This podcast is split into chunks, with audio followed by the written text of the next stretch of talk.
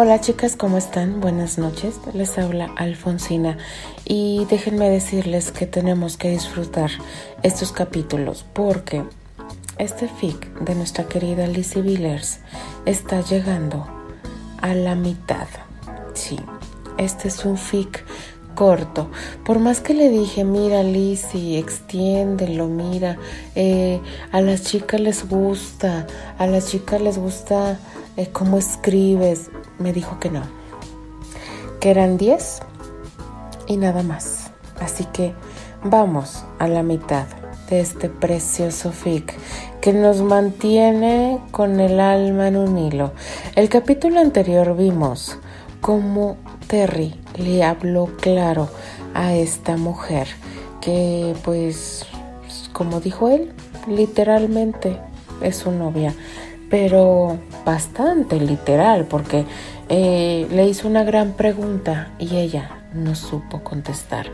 Eh, regresó a, Francia, Terry, con la libertad de poder y hacer lo que él quiera.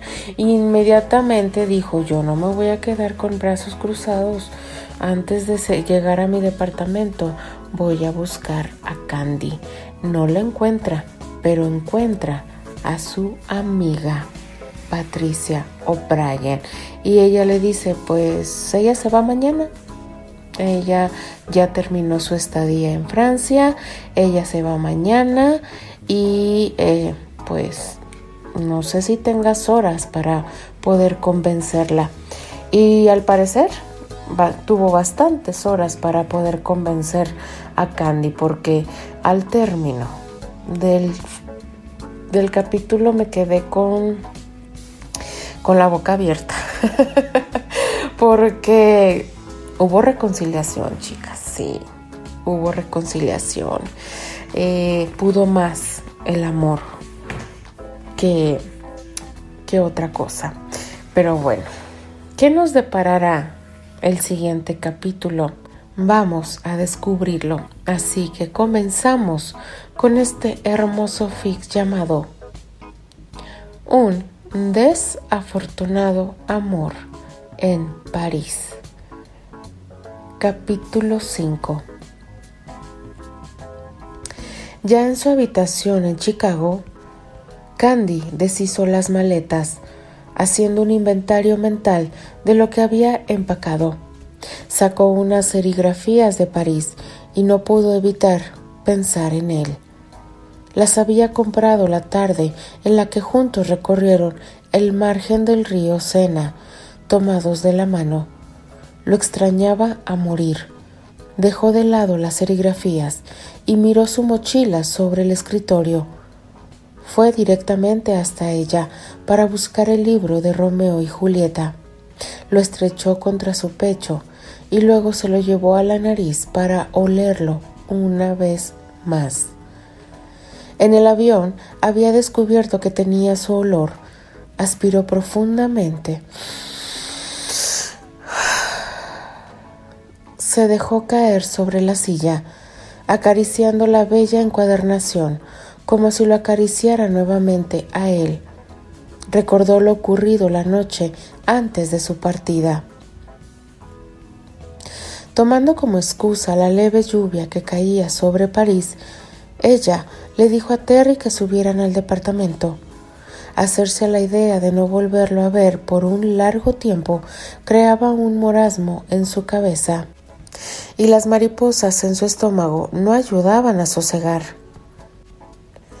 Cuando subían las escaleras, colocó sus manos entrelazadas en su espalda. Él, que iba siguiéndola, las acarició con un ligero roce y ella reaccionó apretando los dedos de él por unos segundos y girando sobre sí misma para besarlo porque ya lo adoraba irremediablemente. La visión de ella sobre él en el sillón lo descolocaron. Siente un calor recorriendo su cuerpo. Comenzaron a desvestirse apenas entraron al departamento de Candy. Toda prenda de vestir quedó desparramada en el piso. Mientras se besaban y se desnudaban alocadamente, él atinó a sentarse en el sillón.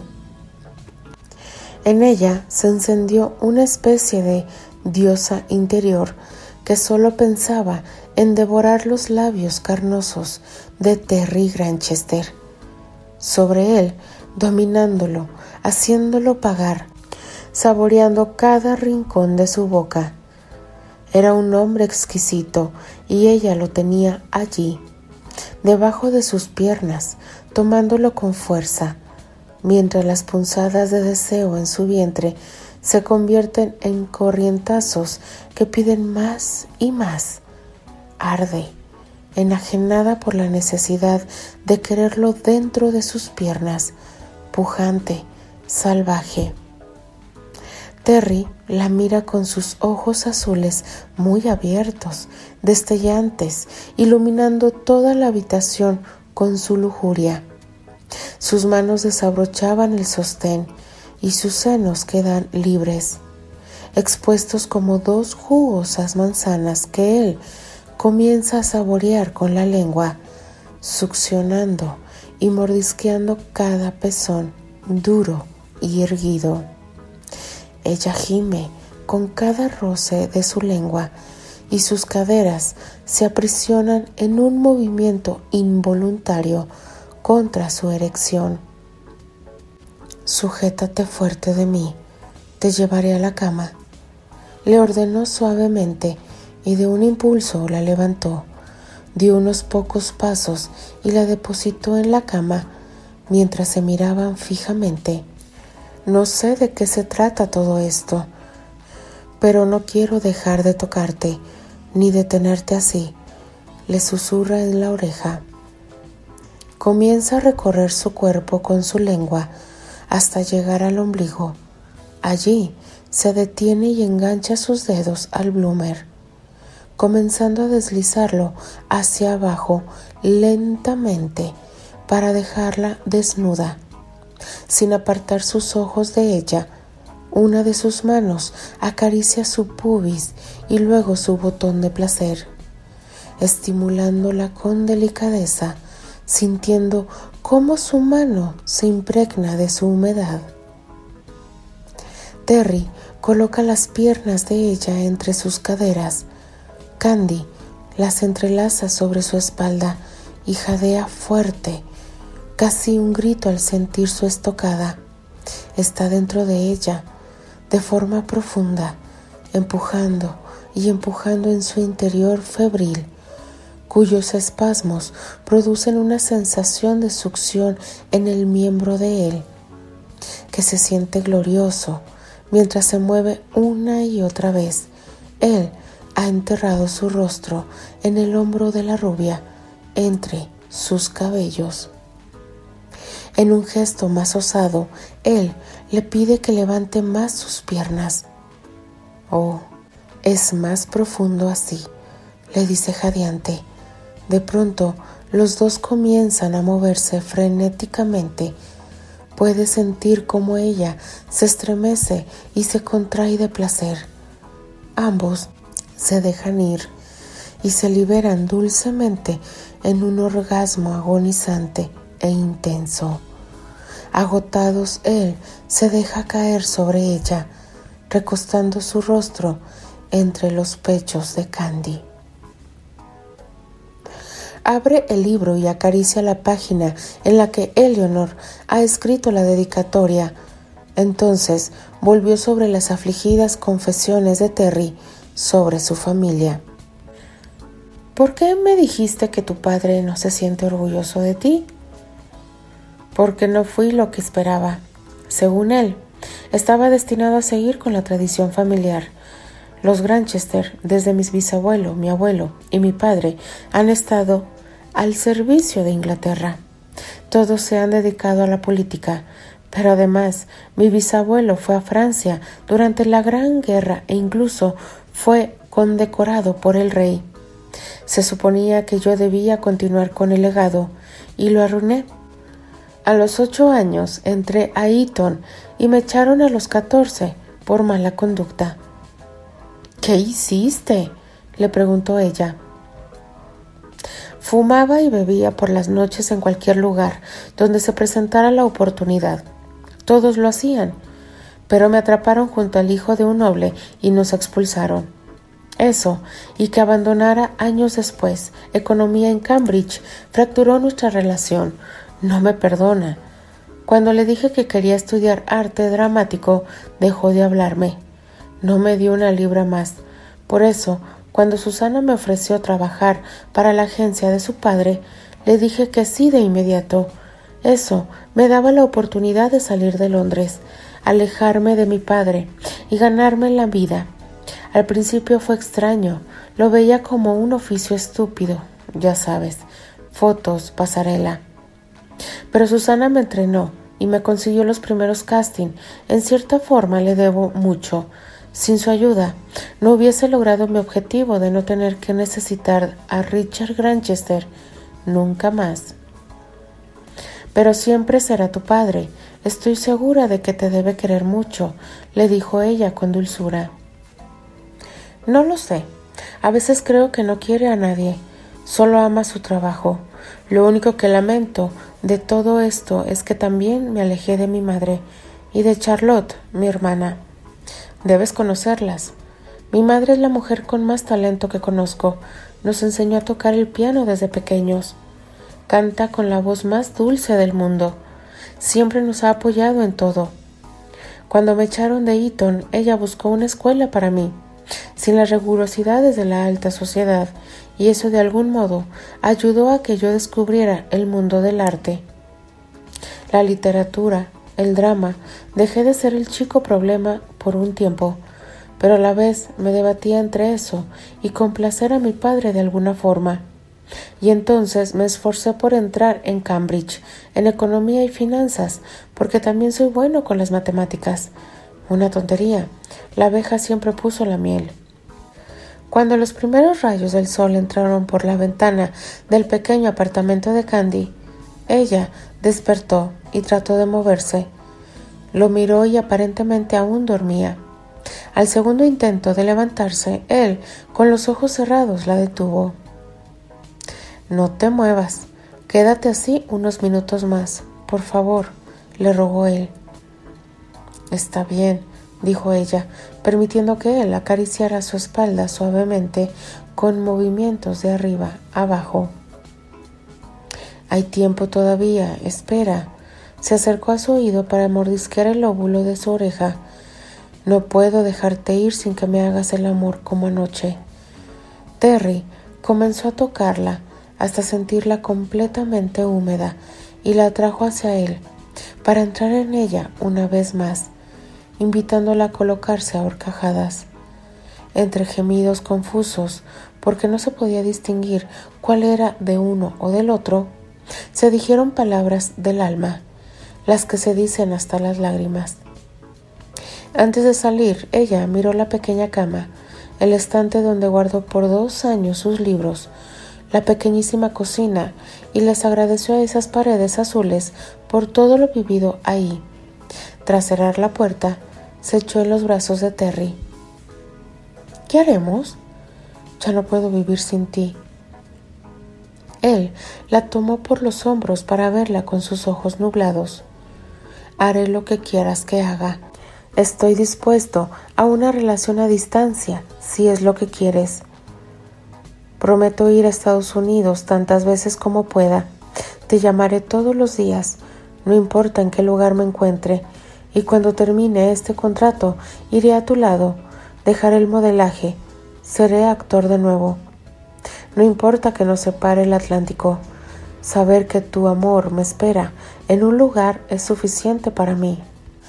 Quiero que hagas lo que tu corazón te dicte, lo que te haga feliz. Es tu camino. Siempre te estaré esperando. Debes decidir qué quieres para tu vida. Incluso si lo que deseas es seguir en esta profesión, estará bien para mí, si es que es un deseo honesto de tu corazón. En París, él también piensa en ella Verla partir en el taxi fue muy triste. Sintió un vacío en su pecho, una punzada jamás experimentada. Parte de su alma se fue con ella a Chicago. Se añoran mutuamente. Los pensamientos también recorren distancias lejanas, como las ondas hercianas conectando a las almas que se aman. Candy decidió pasar tiempo con su padre y con Annie. Comenzó a trabajar en el café de Albert. Aún no estaba segura si quedarse en Chicago de forma permanente o probar suerte en editoriales en Nueva York o Boston. Todos los días Terry y ella hablaban por teléfono o por Skype, tanto como a él se le permitía el trabajo. Se encontraba viajando de un país a otro. A pesar de sus compromisos, se mantenían en contacto. Candy también le redactaba larguísimos emails donde le contaba con detalles lo que hacía día a día. El más parco con las palabras los respondía con dos o tres líneas o con un sencillo Te quiero. Los meses de agosto, septiembre y octubre pasaron en un abrir y cerrar de ojos. Ambos se acostumbraron a la rutina de la distancia, pero en una de las llamadas, una semana antes del Día de Acción de Gracias, él le preguntó qué haría para esa fecha. Nos quedaremos en casa, posiblemente vendrán nuestros vecinos, los Brighton, no sé si la tía de papá, también te hablé de ella, la hermana de mi abuelo, la tía Elroy. Sí, me has hablado de todos, contestó él. ¿Ya sabes dónde estarás? Estaré en París. La primera vez que Terry viajó a Chicago fue precisamente para Acción de Gracias. La tomó por sorpresa, nunca le habló de sus planes y esperó hasta llegar al aeropuerto para darle la noticia. Ella ayudaba a su padre con los preparativos de la comida. Ambos estaban en la cocina cuando el celular timbró. Papá, es Terry. Iré a contestar a la sala. Está bien. Dale mis saludos, pequeña, le encargó Albert. Candy contestó. ¿Hola? ¿Qué haces? Preguntó él directamente. Picando verdura con papá. Annie pone la mesa. Mmm, qué interesante. Yo estoy tomando un taxi. ¿Crees que haya un asiento disponible para un británico en tu mesa? ¿Qué dices? dijo ella con el corazón agitado. Estoy en Chicago. Voy camino a la casa de tu padre. ¿Qué? ¿Qué? ¿Estás aquí? Sí, espérame. Tal fue la magnitud de los gritos de Candy que la charola de papas que Albert llevaba a la mesa voló por los aires. Daba vueltas por la casa, ignorando los pedidos de calma de su padre, a quien en el fondo le divertía todo aquel alboroto. Cuando el taxi por fin llegó, ella salió disparada a darle un abrazo en el aire. Terry soltó el pequeño bolso que traía para recibirla y besarla con ansias locas, mientras ella se aferraba a su cuello y sus delgadas piernas lo rodeaban. Te extrañé mucho, pequeña pecosa, y yo a ti, vanidoso arrogante, cuando entraron, Albert lo recibió como quien recibe a un hijo. Lo mismo hizo Annie. También lo trató como a un hermano. Él no necesitó más generosidad que esa para sentirse en un hogar. Apenas dejó su abrigo en el perchero, los llevaron a la cocina, a donde le ofrecieron chocolate caliente. Annie lo sirvió. Es una vieja tradición nuestra. En los días fríos como hoy, cuando preparamos algo importante, hacemos chocolate. Mi mamá lo hacía todo el tiempo, para acción de gracias. Cuando decorábamos la casa para las fiestas, la mañana de Navidad, este lo hizo papá, le explicó. Él disfrutaba su chocolate y Candy lo abrazaba por la espalda y le daba innumerables besitos en las mejillas y en el cuello. Luego le revolvía el pelo con las manos. A la llegada de los invitados fue Albert quien presentó a todos mientras Candy servía las bebidas. Durante la cena, la pareja no paró de toquetearse por debajo del mantel. Ella les lanzaba risitas y él, en respuesta, le daba suaves pellizcos en el dorso de la mano atrevida. La tía Elroy estaba muy curiosa por averiguar más sobre el elegante novio y decidió interrogarlo. Terres Granchester es su nombre. Me suena su apellido. Sí, señora, así es. Pero puede decirme Terry. Así me llama mi familia más cercana y mis amigos más íntimos. ¿Es usted británico? ¿Qué hace en París? ¿Tiene profesión? Sí, soy británico. Vivo en París desde hace cuatro años, porque allí queda la agencia para la que trabajo. Me muevo mayormente en Europa, aunque en dos días iré a Japón. ¿Vas a Japón? No me lo habías dicho, lo interrumpió ella. Terry miró a Candy. Si te lo iba a contar, volaré desde aquí directo a Tokio. Ya veo, contestó la anciana. La verdad nunca había conocido a un hombre se dedicara al modelaje. Es muy común de lo que tú crees, tía, intervino Albert. ¿Y sus padres a qué se dedican en Inglaterra? continuó la anciana. Mi padre ocupa un puesto en la Cámara de los Comunes por el Partido Conservador y mi madre fue cantante de ópera hace muchos años. Esto sorprendió aún más a la tía Elroy, quien no siguió con su indagación personal, volteó a mirar a su sobrino para dirigirse a él. William, después de cenar, debemos hablar a solas. Albert asintió con la cabeza. La señora Brighton también sintió mucha curiosidad por el invitado, pero lejos de un interrogatorio cuasi inquisitorio, ésta se limitó a preguntarle sobre su trabajo los famosos que podría conocer y algo de cotilleo sobre un mundo tan lejano para ella, pero que le parecía fascinante. En verdad, la señora Brighton se mordía la lengua por preguntar cómo un hombre como él, rodeado de las mujeres más bellas y perfectas del mundo, se había enamorado de esa chica que era Candice Arley, con una estatura apenas de unos 56 centímetros, el rostro lleno de pecas y con el estilo hippie moderna, una chica común y corriente. Lo que no sabía y no tenía cómo saberlo es que precisamente lo que conquistó a Terres Graham fue la sencillez de Candy, su capacidad para ver lo extraordinario en las pequeñas cosas, sus grandes ojos verdes y sus pecas. Terminada la cena, luego de despedir a los invitados, Albert le pidió a sus hijas que levantaran la mesa. Él se reuniría en la sala con su tía abuela. En la cocina, mientras Terry lavaba los platos y todos los trastes usados en la comida, le explicaba a Candy sobre su viaje a Tokio. Te lo iba a comentar hoy, me iré pasado mañana. Decidí venir estos dos días libres porque no sé cuándo pueda verte de nuevo. Me encanta que vayas a Japón, es maravilloso, solo que me sorprendió que no lo hayas mencionado antes. ¿A dónde irás después? le explicó Candy. A Inglaterra. ¿Vas a visitar a tu familia? repreguntó la rubia. Quizás vea a mi madre y a Charlotte, pero no visitaré la casa de mi padre. Sé que no quiere verme. Yo tampoco. Cuando terminaban de guardar todo en los estantes de la cocina, Annie entró con una cámara fotográfica. Era su último capricho, después de probar con la música, la pintura y la natación. Terry, posarás para mí, dijo Annie con una sonrisita. Me lo prometiste. La nueva aventura de Annie, dijo Candy moviendo el paño de cocina.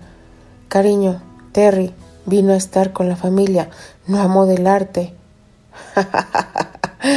No me molesta. A ver, ¿dónde haremos las fotos? Pero hagamos fotos de todos mejor.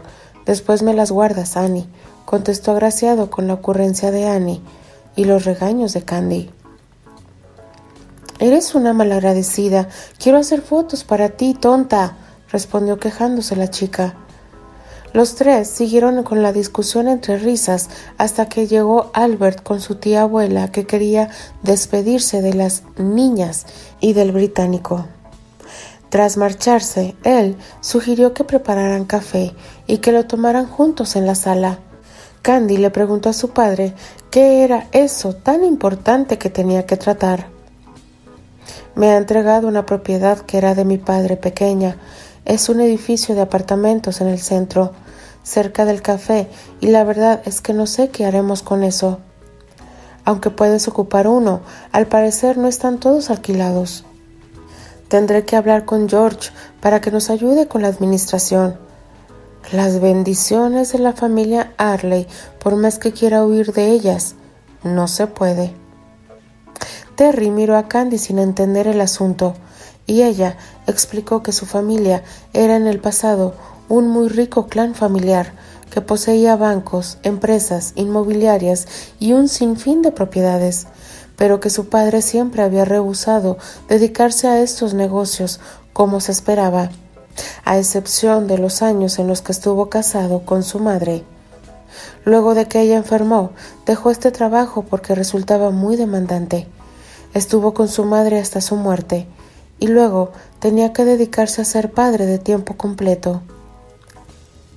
La tía Elroy dirigía desde estos años junto al hermano adoptivo de Albert, George Villers, todos los asuntos que se relacionaran con las empresas familiares.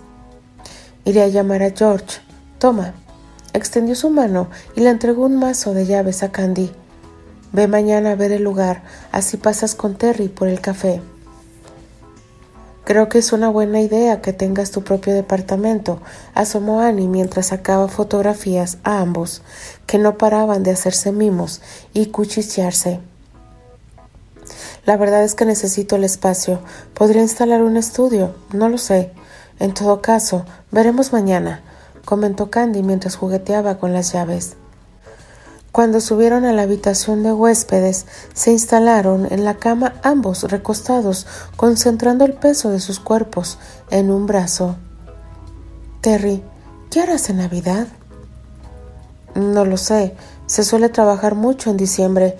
A veces apenas hay unos días de vacaciones. ¿Quieres que venga? Podría hacer arreglos, pero debo ver mi calendario de eventos primero.